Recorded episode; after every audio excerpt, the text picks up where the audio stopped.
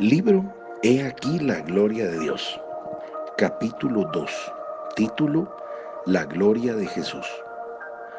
En el Antiguo Testamento los hijos de Dios vivían bajo la ley de Moisés.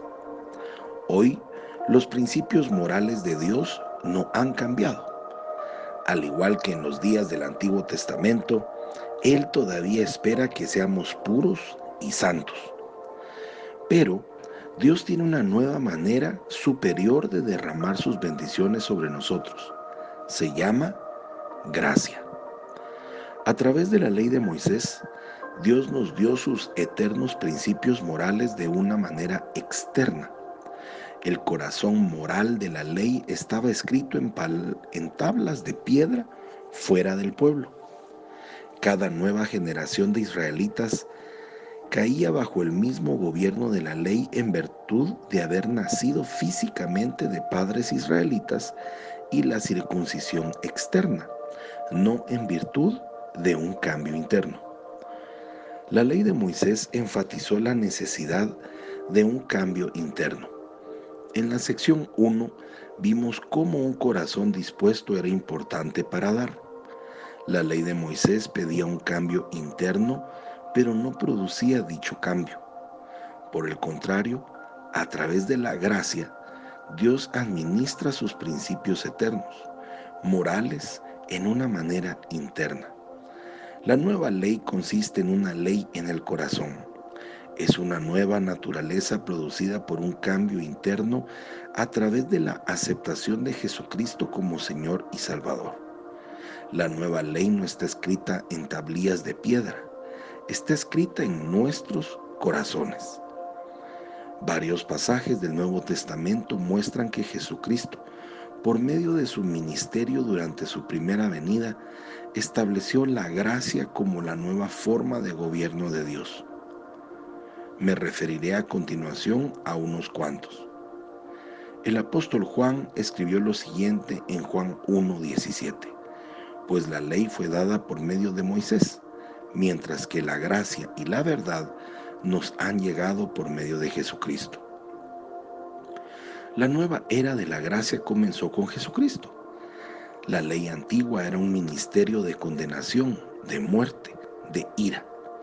Segunda de Corintios 3, del 7 al 9 dice, el ministerio que causaba muerte, el que estaba grabado con letras en piedra, fue tan glorioso que los israelitas no podían mirar la cara de Moisés debido a la gloria que se reflejaba en su rostro, la cual ya se estaba extinguiendo. Pues bien, si aquel ministerio fue así, ¿no será todavía más glorioso el ministerio del Espíritu? Si es glorioso el ministerio que trae condenación, ¿cuánto más glorioso será el ministerio que trae la justicia? Vivimos en un tiempo diferente. Romanos 6:14 dice, así el pecado no tendrá dominio sobre ustedes porque ya no están bajo la ley, sino bajo la gracia. Los cristianos de hoy ya no necesitan dar un sacrificio de sangre. Ya no estamos bajo la ley. Jesucristo vino como el Cordero puro de Dios y se dio a sí mismo como el sacrificio de sangre final por nuestros pecados ahora entramos en el lugar santo por medio de su sacrificio. Así que, hermanos, mediante la sangre de Jesús tenemos plena libertad para entrar en el lugar santísimo, por el camino nuevo y vivo que Él nos ha abierto a través de la cortina, es decir, a través de su cuerpo. Hebreos 10, 19 al 20. Dios exige santidad, pero el hombre nunca puede hacerse a sí mismo santo. Por eso Dios envió a su Hijo, el Cordero puro de Dios, a este mundo a través de la Virgen María. Dios el Padre envió a Jesús a la tierra y fue sacrificado en la cruz. Derramaron la sangre. Su sangre fue derramada como en los días del sacrificio en el Antiguo Testamento. En este último acto de sacrificio es a través de ese sacrificio de sangre que Jesús limpió nuestros pecados.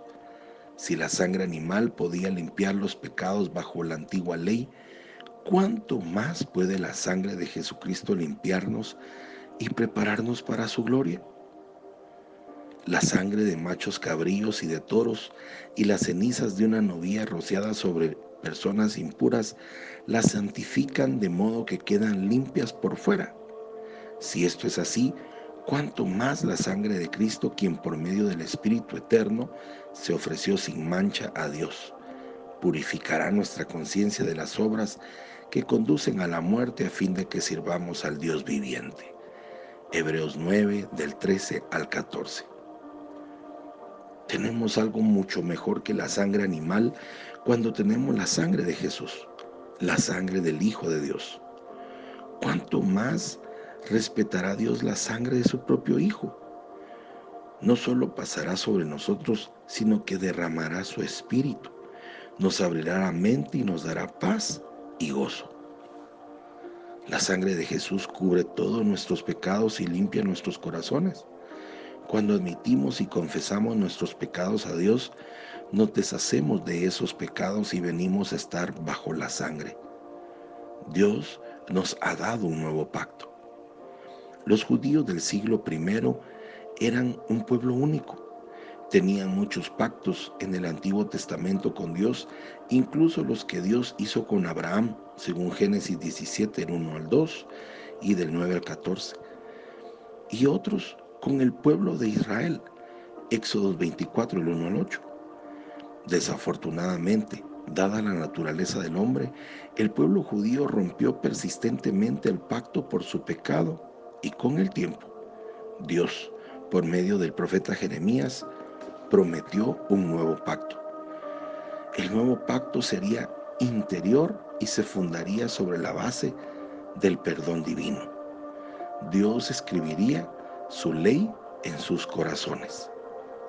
Jeremías 31, del 31 al 33 dice, Vienen días, afirma el Señor, en que haré un nuevo pacto con el pueblo de Israel y con la tribu de Judá. No será un pacto como el que hice con sus antepasados el día que los tomé de la mano y los saqué de Egipto, ya que ellos los quebrantaron a pesar que yo era su esposo, afirma el Señor. Este es el pacto que después de aquel tiempo haré con el pueblo de Israel, afirma el Señor. Pondré mi ley en su mente y la escribiré en su corazón. Yo seré su Dios y ellos serán mi pueblo. Cuando Jesús habló de su sangre como la revelación del nuevo pacto en Lucas 22, 20, estaba naciendo en efecto que un nuevo camino para acercarse a Dios sería abierto a través de su muerte. Estaba diciendo que la iglesia viviente no era el Israel físico, sino era el verdadero pueblo del pacto de Dios.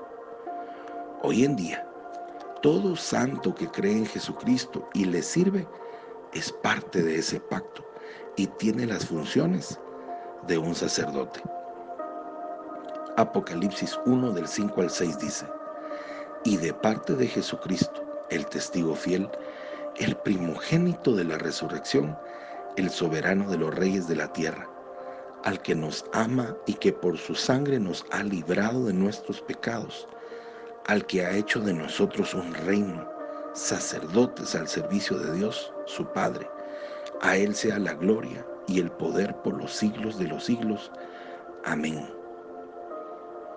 Hoy debido a que el Antiguo Testamento ha sido reemplazado por el Nuevo Testamento, podemos esperar ver la más grande manifestación de la gloria de Dios en la historia espiritual del hombre.